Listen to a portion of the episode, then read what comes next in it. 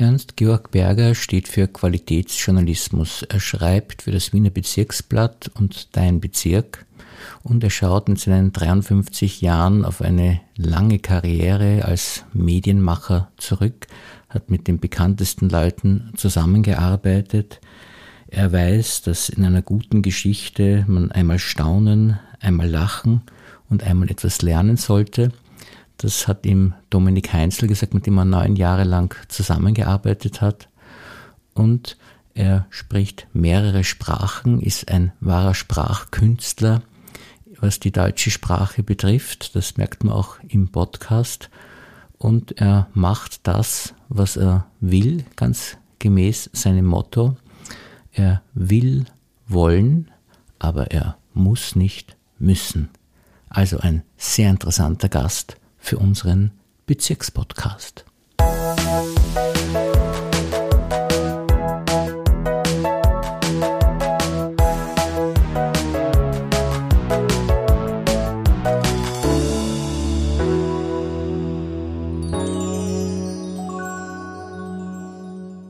Herzlich willkommen, lieber Herr Berger, und vielen Dank, dass Sie sich für uns Zeit genommen haben. Ich danke für die Einladung. Sie sind ja für mich der größte Journalist im Bezirk, weil Sie so viele tolle Artikel schreiben.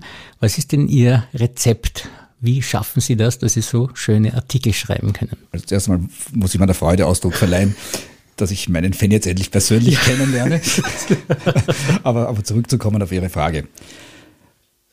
Ich, ich habe ein kleines Prinzip, das heißt, also jeder Mensch hat eine Geschichte und viele dieser Geschichten sind es auch wert, erzählt zu werden. Und das ist im Prinzip für mich die Basis jedes Journalismus.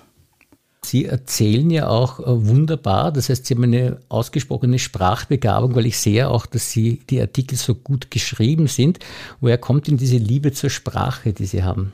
Naja, wie wir sehr bald merken werden, bin ich im persönlichen Gespräch nicht so sprachbegabt.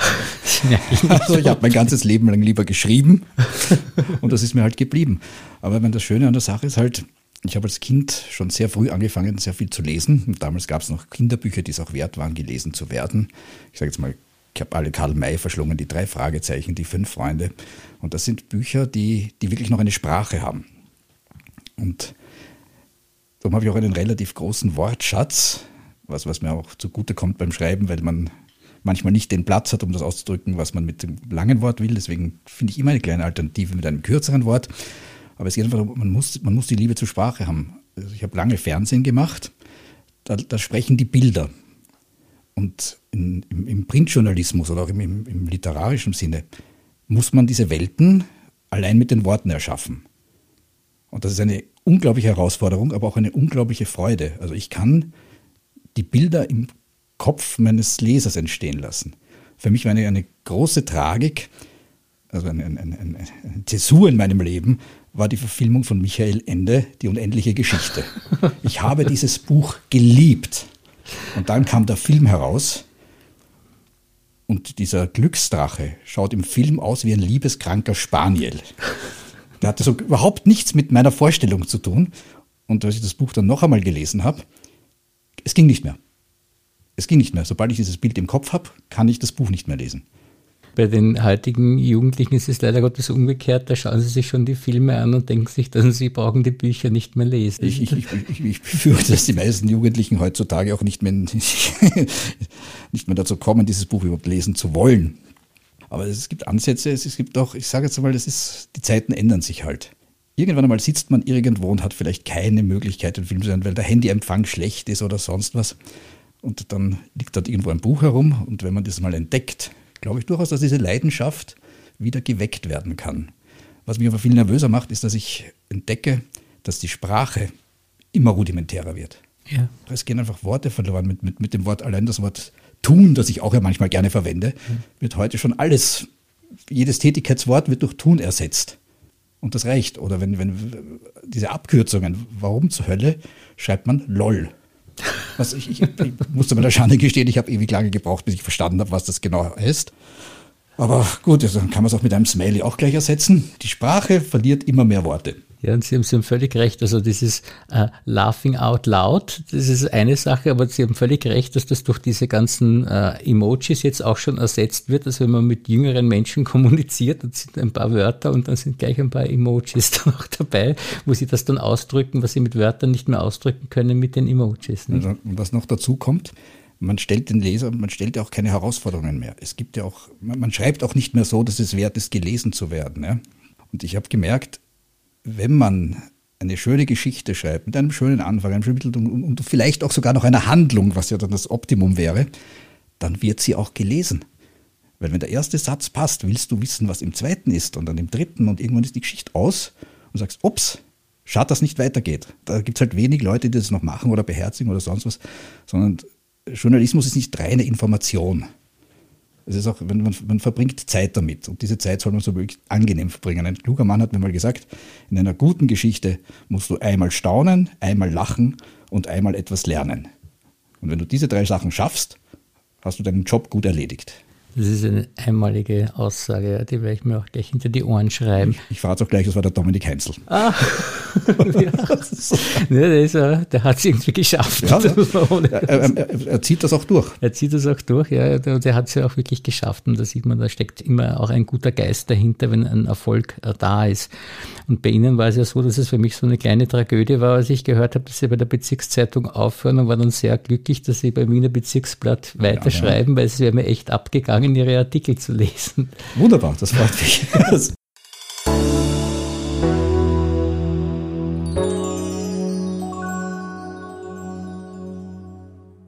Und wonach suchen Sie das eigentlich aus, diese Geschichten? Werden Ihnen die alle zugetragen oder versuchen Sie auch selber was zu finden? Wie funktioniert das?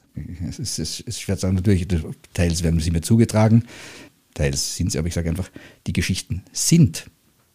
Also allein dadurch, dass, dass Sie mich jetzt eingeladen haben, zu Ihrem Podcast, würde ich gerne eine Geschichte schreiben. Wie sind Sie dazu gekommen, diesen Podcast zu machen?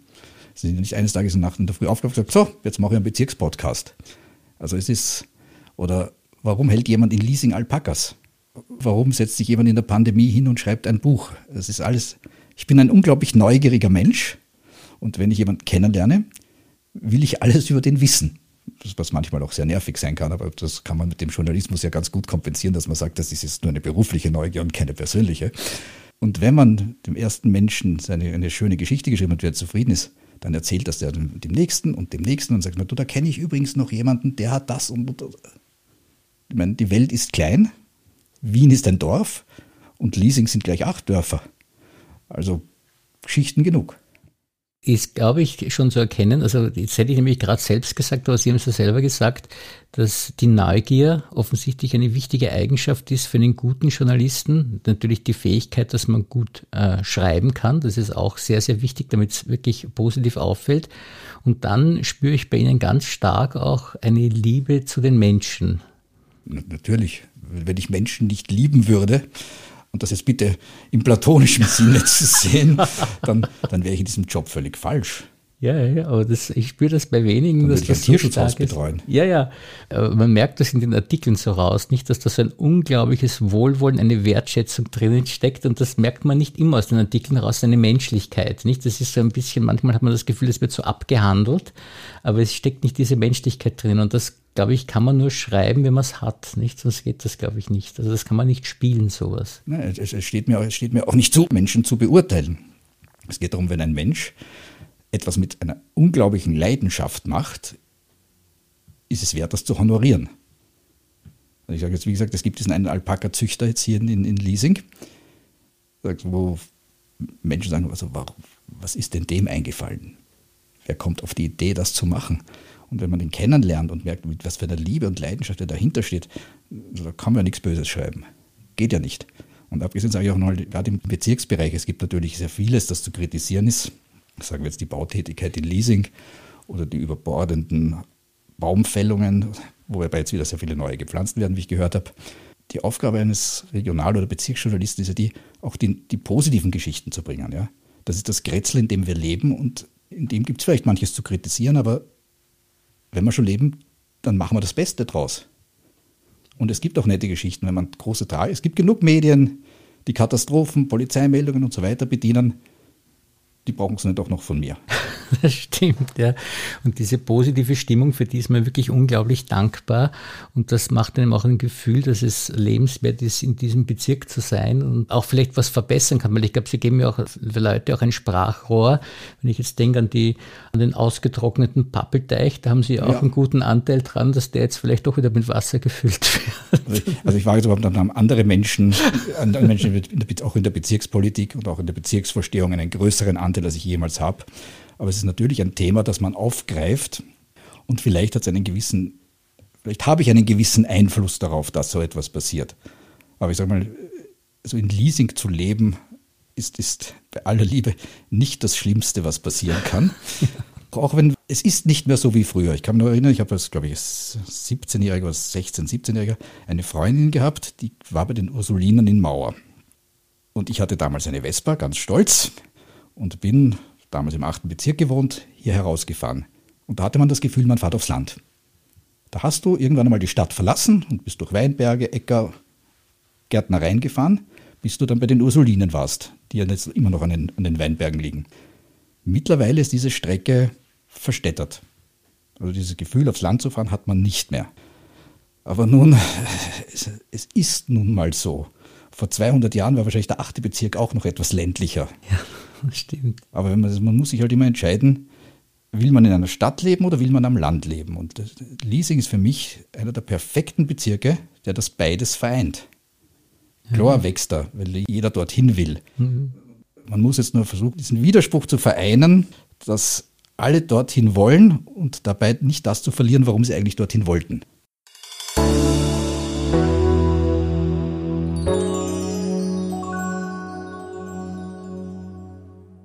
Das ist ja sehr deutlich spürbar bei den Leuten, die dann zugezogen sind, dass sie dann sofort oft Bürgerinitiativen starten, ja. wenn der Nachbar auch was verbauen will. Das, das, das, das stimmt, aber es ist halt, man, ich sage immer so, so lustige Sachen, wenn ich, ich sage, bei solchen Sachen denke ich immer, denk einfach mal zurück, was dich vor 20 Jahren gestört hat. Stört dich das heute immer noch?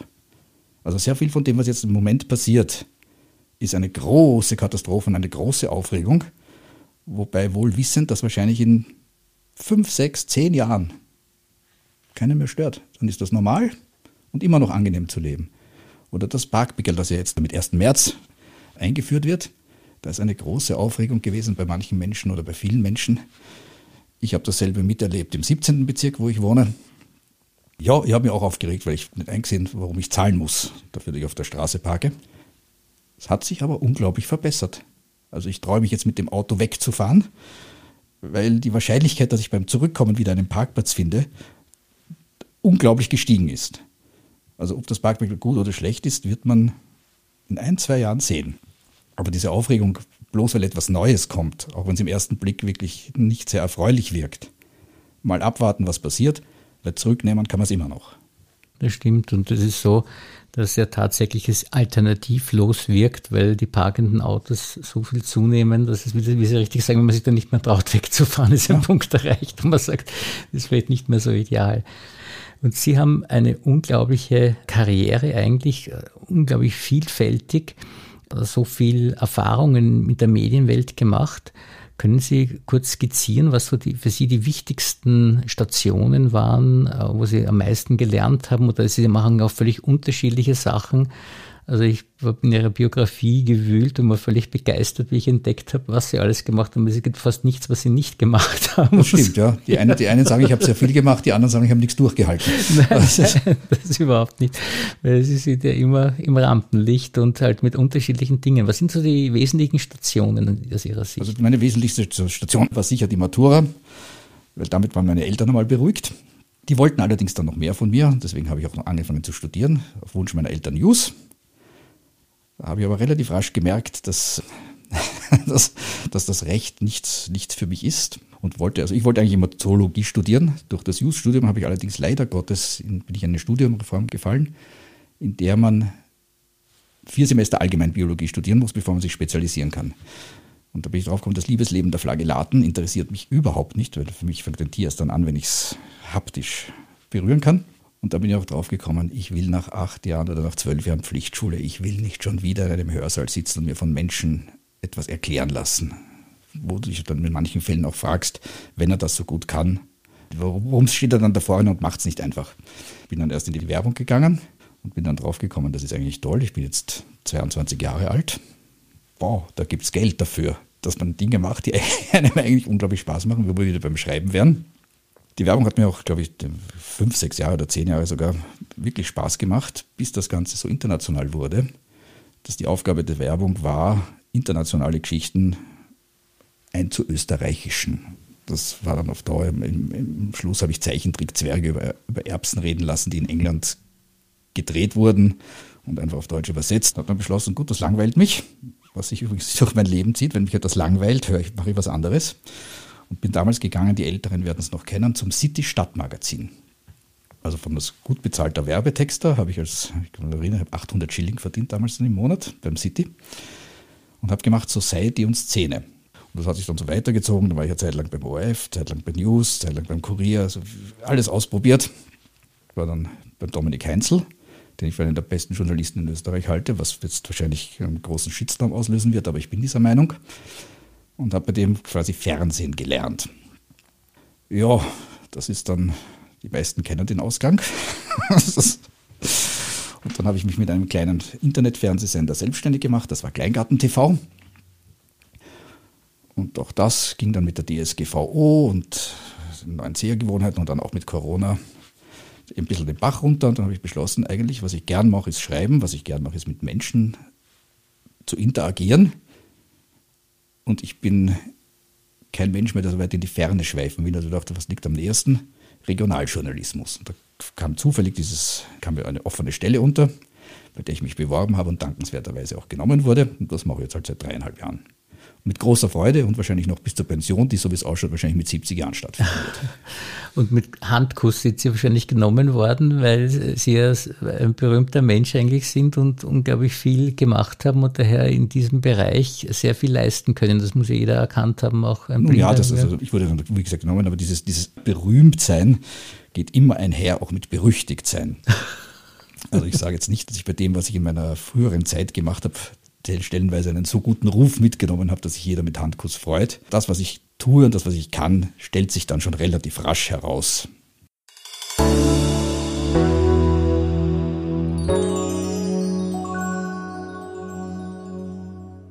Sie haben das so schnell abgehandelt mit dem Dominik Heinzler, aber Sie haben, glaube ich, tausende Sendungen mit ihm gemacht oder ich weiß nicht, wie viele. Ja, ich glaube, war fast acht Jahre, neun Jahre. Ja. Dann sagen wir mal, in der besten Zeit war jeden Tag eine Sendung. Also was Beiträge angeht, bin ich sicher auf 5.000, 6.000 Beiträge. Ja, eben. Und ich denke mir mal so, da lernt man auch gut mit Menschen umgehen, weil Sie jetzt sagen, Sie schreiben jetzt auch über Menschen und haben Sie damals Geschichten über Menschen gemacht. Das, das ist muss, eigentlich was sehr Ähnliches. Das ja. muss man sogar lernen, ja. weil den Vorteil, den man als Printjournalist hat, ist, dass bei, dem, bei deinem Gegenüber die Nervosität wegfällt. Also wenn ich im Interview, wir treffen uns im Kaffeehaus, plaudern gemütlich, ich mache mir meine Notizen, schreibe dann den Artikel und dann kommst du mit einer Kamera. Das ist schon was ganz anderes für die Leute, ja. Weil da geht auf einmal ein Licht an, dann weiß man nicht, was dann gefragt wird, dann hat man unglaublich Angst, wenn ich jetzt was Dummes sage, dann kann ich das ja nicht mehr korrigieren, weil das ist ja auf Band. Da lernt man schon Menschen einzuschätzen. Da kam mir aber auch wirklich meine Neugier zugute, weil wenn ein Mensch merkt, dass du an dem, was er sagt, wirklich interessiert bist, öffnet er sich viel schneller. Ich bin in meinem ganzen Leben noch keinen Zettel in der Hand gehabt bei dem Interview, wo ich gesagt habe, freuen Sie sich, dass Sie in Österreich sind? Wie finden Sie denn Wien? Haben Sie schon ein Schnitzel probiert? Was ist denn Ihr nächstes Projekt? Ich bereite mich auf ein Interview zu 99,9 Prozent nicht vor. Ich will diesen Menschen dort kennenlernen und ich will neugierig sein. Und, und, innerhalb der ersten zwei, drei Sätze merkt man ja schon, ist das jemand, der das will, dem das auch Spaß macht, oder der, bei dem sowieso nichts rauszuholen ist. Ich, ich führe keine Interviews, die länger dauern als ein, zwei Minuten mit, mit einer Fernsehkamera, weil das wird für beide Teile fad und anstrengend. Das ist absolut genial, wie Sie da herangehen, weil das traut sich, glaube ich, fast niemand, dass er ohne Konzept zu einem Interview geht und schaut, die, denkt sich die Fragen, wenn wir schon zufliegen. Naja, in, in, vielen Fällen, also vor allem, wo je prominenter jemand ist, weiß der, es ist ja ein Geben und Nehmen. Also er hat ja auch was davon, dass ich mit ihm rede, sowohl ich was davon habe, dass ich, äh, dass ich mit ihm reden darf. Der weiß ja, worum es geht. Und in vielen Fällen, also ich sage das immer, wenn, wenn es um sehr prominente Menschen geht, da kriegt man Interviewslots. Das heißt, du hast meistens zwei Minuten dann Zeit, vor dir waren schon 15 andere drinnen Und du weißt, bist du ziemlich sicher, dass diese 15 anderen, davon haben 14, exakt dieselben Fragen gestellt. So, jetzt versetz dich mal in diesen Menschen hinein, der 14 Mal sehr professionell dieselben Antworten gegeben hat. Der freut sich. Der freut sich so unglaublich, dass mal etwas passiert, mit dem man nicht so gerechnet hat. Ja? Vielleicht ist die erste Frage noch eine ganz normale, damit er sagt, er muss, kann sich an mich gewöhnen. Aber die zweite Frage soll schon was Überraschendes sein und was wirklich was ihn, was ihn persönlich betrifft. Also jetzt nicht nach seinem Liebesleben und seinem Privatleben. Das sind Dinge, die meiner Meinung nach auch nicht wirklich was verloren haben. Aber es gibt, wie gesagt, jeder Mensch, jeder, in jedem Menschen steckt eine Geschichte und die muss erzählt werden. Die muss ich halt nur finden. Ganz ehrlich, ist es Ihnen mal passiert, dass Sie jemandem gegenüber gesessen sind und Ihnen dann nicht die richtige Frage eingefallen ist? Nein, das ist mir nie passiert. Das Einzige, was mir jemals passiert ist, das war eine junge Girlie-Band aus Deutschland, die sich irgendwie getrennt haben und dann wieder zusammengefunden haben in einer neuen Konstellation. Und ich hatte das, wurde dort eingeladen, sie zu interviewen und bin dort reingegangen. Und diese drei Girlies waren also sowas von überheblich, präpotent und dumm dass ich glaube nach der zweiten Frage, die ich Ihnen gestellt habe, habe ich gesagt, wisst ihr was? Ich werde in 30 Jahren diesen Job immer noch machen. Ihr nicht. Also warum zur Hölle stellt sie mir jetzt meine Zeit? Bin aufgestanden und gegangen. Das ist toll. Na, es ist, ich, ich, was soll's? Und ich kann mir das Beste erinnern, das war, bin ich, da war ich Society-Journalist und unser Musikredakteur war krank. Und ich wurde gebeten, das Interview mit Wett, Wett, Wett, weil das war schon seit Jahren vereinbart, zu machen. Und ich hatte keine Ahnung, wer das überhaupt ist. Und ich weiß noch genau, meine allererste Frage war, was macht sie eigentlich? und dann haben wir uns so prächtig verstanden, dass wir vom Hundertsten ins Tausendste gekommen sind. Aus dem eigentlich geplanten 15 Minuten Interview wurde dann, glaube ich, ein, ein Streifzug durch die Wiener Lokale bis drei in der Früh. Ja, das passiert halt es ist, glaube ich, sehr hilfreich, wenn man mit den Leuten, die man interviewt, irgendwie auch ein bisschen einen persönlichen Kontakt auch hat, wenn man sie dann wieder interviewt, dass sie sagen, auf den kann ich mich verlassen, der stellt mich Na, nicht bloß und so weiter. Natürlich, ich hatte das, ich hatte eine, eine lustige Anekdote, muss ich Ihnen erzählen, gab in Krems vor, glaube ich, fünf, sechs Jahren, wurde veranstaltet so ein Musiksommer. Und die ersten beiden Gäste, die dort waren, war Wolfgang Ambros und Hansi Hinterseher. Also Wolfgang Ambros war, glaube ich, am Samstag, Hansi Hinterseher am Sonntag. Und die beiden wurden, haben halt gemeinsam eine Pressekonferenz gegeben, um das zu präsentieren. Und ich saß halt in dieser Pressekonferenz und wie Pressekonferenzen so sind, es ist etwas langweilig. Da wurde halt alles erzählt, wie das Ganze ausgeht. Und dann wurden wir gebeten, jetzt können Fragen gestellt werden. Nachdem niemand eine Frage gestellt hat, ich wiederhole nochmal, es war Wolfgang Ambros und Hansi Hinterseher, saßen beide vor mir, habe ich sie beide angeschaut und gesagt, ist euch beiden bewusst, dass jeder von euch durchs Skifahren bekannt geworden ist? Genau die Reaktion. Das hat gedauert ja. sieben Sekunden, bis beiden eingefallen ist, was ich gemeint habe. Und seither ist der Hinterseher so freundlich, dass ich ihn jederzeit interviewen darf. Toll. Hat auch einen Lachanfall bekommen. Ja, das ist genial. Aber das ist, ich, wie gesagt, ich spüre Ihre Genialität aus jedem Ihrer Bezirksartikel, die Sie schreiben. Und das merkt man, es ist ganz egal, was man schreibt. Entweder hat man es oder man hat es nicht, nicht. Ja, aber Genialität ist das nicht. Das ist einfach Freude am Tun. Ja, es ist also Freude. Wenn ich, wenn, ich, wenn ich genial wäre, hätte ich den Wunderwürfel erfunden und wir würden jetzt nicht hier sitzen und reden. Oder? oder, oder ah, doch, das war damals der Ungar, der hat ja nichts davon gehabt. Ja, und vor allem ist es so, dass man gewisse Dinge, fürchte ich, eben nicht lernen kann. Die hat man oder die hat man nicht. nicht? Und das ist eben, glaube ich, so was, was Sie da eben haben. Also das, mir imponiert das sehr. Also das ist wirklich großartig. Gut, wie Sie aber auch sagen, was ich, nachdem ich in meinem Leben schon sehr viel gemacht habe, mhm. vielleicht hat es einfach bei mir lange gedauert, bis ich herausgefunden habe, was ich habe. Sonst hätte ich was Gescheiteres gelernt. Bin ich das Kind aufgewachsen und mein Traumberuf ist, ich möchte Journalist werden. Dem war nicht so. Das hat sich damals so ergeben. Ich wollte wahrscheinlich wie jedes andere kleine Kind Feuerwehrmann, Pilot oder oder sonstig Abenteuerliches werden. Dann kam die Phase, wo ich dann gesagt habe, ich möchte lieber Arzt werden. Und das aber auch nur, weil wir im Nachbau einen Arzt hatten, der ein tolles Auto gefahren ist. Wir dachten, das, zahlt sich irgendwie aus. Dann habe ich mich damit beschäftigt, was das Medizinstudium eigentlich bedeutet. Bin drauf gekommen, das schaffst du nie. Also habe ich es gar nicht probiert. Ja, und jetzt mittlerweile im zarten Alter von mittlerweile 53 bin ich halt drauf gekommen. Es geht ja nicht so sehr darum, was man wirklich tut. Es geht nur darum, dass das, was man tut, einem auch wirklich Spaß macht.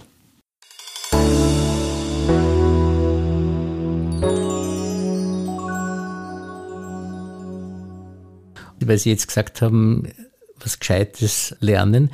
Ich finde ja ich bin ja kein Journalist, aber ich habe einen unglaublichen Respekt vor Journalisten, weil ich eben sage, das ist ein toller Job, wenn man ihn gut macht, weil er auch so wichtig ist. Man sagt immer, ja, Feuerwehrmann, Rettungsmann, Arzt, das sind alles wichtige Jobs, was natürlich stimmt. Aber die Journalisten sind auch ein wichtiger Job, weil sie ja transportieren Informationen über Menschen, in ihrem Fall, die man sonst vielleicht gar nicht kennenlernen würde und erzeugen da natürlich ein Glück einerseits bei den Menschen, über die sie schreiben und auch bei denen, die das dann lesen und irgendeinen Mehrwert daraus nehmen und das ist eigentlich ein wunderschöner Beruf. Das stimmt aber, weil ich möchte mir kurz widersprechen, weil es gibt, es gibt auf dieser Welt, also manche Influencer vielleicht ausgenommen, keinen einzigen Job, der unwichtig ist. Es gibt keinen Job, der unwichtig ist. Also ganz egal, was jemand auf dieser Welt tut, jemand anderer hat was davon. Wie gut ich bin, kann ja nicht ich beurteilen, sondern das beurteilt mein Leser. Wenn ich nicht gut bin, werde ich bald keine Leser mehr haben. Wenn ich keine Leser mehr habe, werde ich den Job nicht machen können. Mhm. Das ist ja das Brutale auch bei den Medien. Die Einschaltquoten auf der einen Seite und dann natürlich die Verkaufszahlen oder die Leserzahlen, die Reaktionen auf der anderen Seite, dass man da ein bisschen ein Sklave auch ist, aber sie scheinen sich da gar nicht dran zu richten, sondern sie machen ihr Ding und sie wissen einfach, das passt und sie richten sich nicht nach äh, so Äußerlichkeiten. Naja, mit der, mit der Quote war ich natürlich in meinem Leben auch beim Fernsehen und jetzt mit den, den im, im Printjournalismus sehr wohl konfrontiert. Das ist dann halt eine Aufbauarbeit. Wenn ich sagen will, ich will einfach Klicks und Reichweite, na gut, dann nehme ich, brutal gesagt, nackte Frauen, kleine Kinder und äh, putzige Tiere, nicht alle drei auf einmal. Nicht zusammen, ja. Und vielleicht noch ein paar Katastrophen und, und Dings. Dann habe ich meine Klicks, dann ja. habe ich meine Reichweite. Jo eh. Also ich, es ist etwas schwieriger zu sagen, man setzt nicht auf dieses Reißerische und auf diese Impulsreize, dann muss man sich seine Leserschaft erstmal schaffen. Ich, ich, ich werde niemals so viele Leser haben wie andere, die diesen Weg nicht gehen, aber dafür habe ich Leser, die mir treu bleiben. Das ist eine Konstante und die ist auch was wert. Das glaube ich. Ja, ich würde mich ja gern stundenlang mit Ihnen unterhalten. Das ist wirklich unfassbar interessant. Aber jetzt ja, bei, schon bei langsam... dem Stundenlohn, den Sie mir zahlen, können wir das gern machen. Ja. Der war gut. Fand ich auch.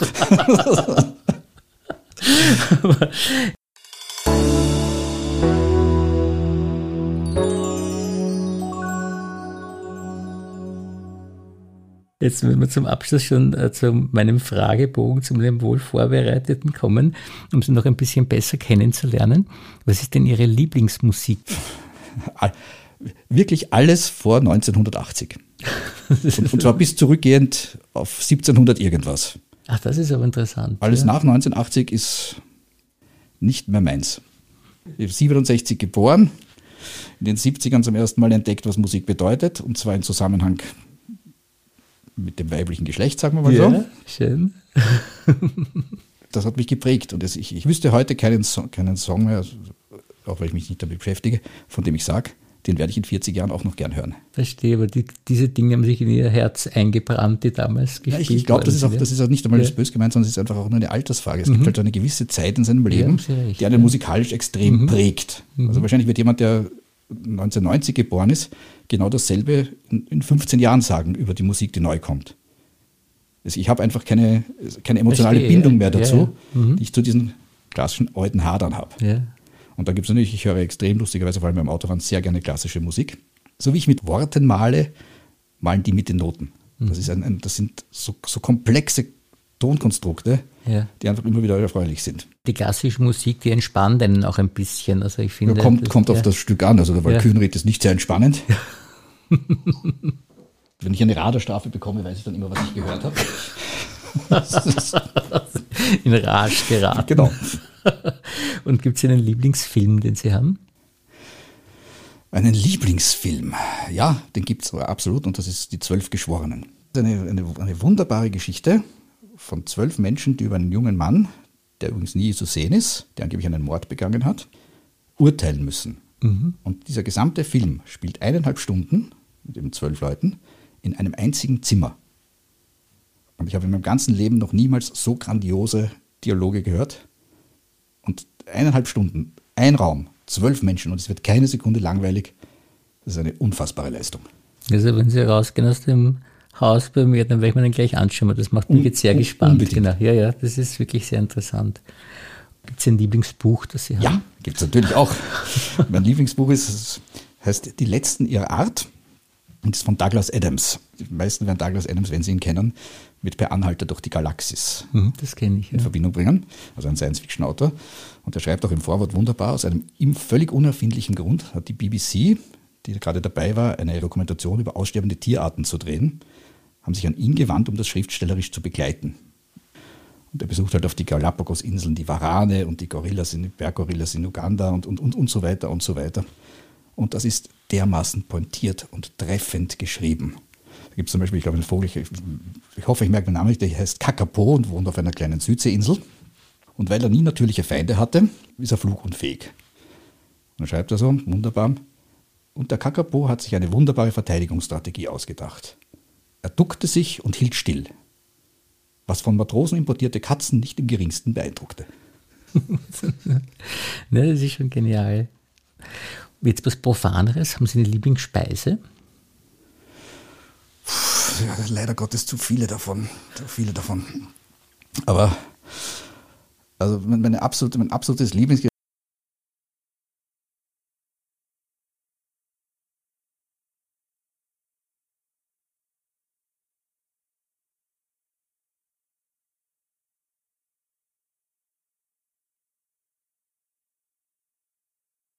Das ist ein Topfenauflauf, den meine Mutter macht. Den kriegt man, so, den kriegt man nein, nein, das klingt das ist ja völlig normal und den kriegt man aber sonst nirgends wahrscheinlich nein, in der Form. Gott sei Dank, da kriegt man ihn nirgends und kriege ich ihn Gott sei Dank nicht so häufig. Also damit kann ich kann es unter Kontrolle halten. Aber sonst bin ich also ein, ein klassischer Karnivore, ein, ein, ein Allesfresser. Ein Omnivore, Entschuldige. Und ein Lieblingslokal? Ist ja schwierig für Sie. Das ist jetzt, ist das ist jetzt schwer zu sagen, ja. weil nach zweieinhalb Jahren ohne Lokalbesuch, gezwungenermaßen, wir können jetzt keins sagen. Also für mich sind, was ich zum Beispiel gern mag, ist im 23. Bezirk die Schießstätte. Mhm. Oder auch im, also früher im 4. Bezirk die Waldschenke. Ich mag alle Lokale, zu denen man, die im Grünen liegen und zu denen man nicht mit dem Auto hinfahren kann. Weil das, das macht das Publikum, das man dort trifft, um einiges interessanter. Die Umgebung ist auch schön. Richtig, aber man muss, man muss hin, ich, ich, habe einen, ich habe einen Hund, also mit dem gehe ich ja leidenschaftlich gern spazieren. Und alles, alles was, wo man das Auto stehen lassen muss und sich irgendwo hinbewegen. Ich muss meine Schande gestehen, ich habe ja ewig lang gebraucht, bis ich gemerkt habe, dass man zur Wiener Hütte auch mit dem Auto fahren kann. Seitdem mag ich es nicht mehr so gern, wobei ich aber letztens wieder dort war. Also es gibt, wie gesagt, das ist, das ist ein gutes Konzept. Also ich habe kein, ich hab kein Lieblingslokal in ja, dem ja. Sinn. Es geht immer um die Menschen, mit denen ich irgendwo hingehe und oder die ich dort treffe. Das Lokal an sich, ja, Küche ja. muss stimmen, Preislich das, muss es auch in Ordnung das sein. Das ist klar. Einen bevorzugten Urlaubsort? da wäre das Interview spannender geworden, weil wir uns vor fünf, sechs Jahren unterhalten haben. Weil seit Beginn der Pandemie und den Lockdowns habe ich mich ein wenig aufs Land zurückgezogen. Wir haben ein kleines Häuschen in der Nähe von St. Pölten. Und seither wüsste ich nicht, wo ich meinen Urlaub lieber verbringen soll als dort. Mit einer Ausnahme. Meine Frau liebt das Meer. Das heißt, sobald es wieder stressfrei möglich ist, werden wir uns wieder mal nach Grado begeben. Ja, das ist auch mein Lieblingsurlaubsort. Das, das ist auch was, was ich noch aus meiner Kindheit kenne. Und, ja, ja. und vor allem, die haben einen Hundestand.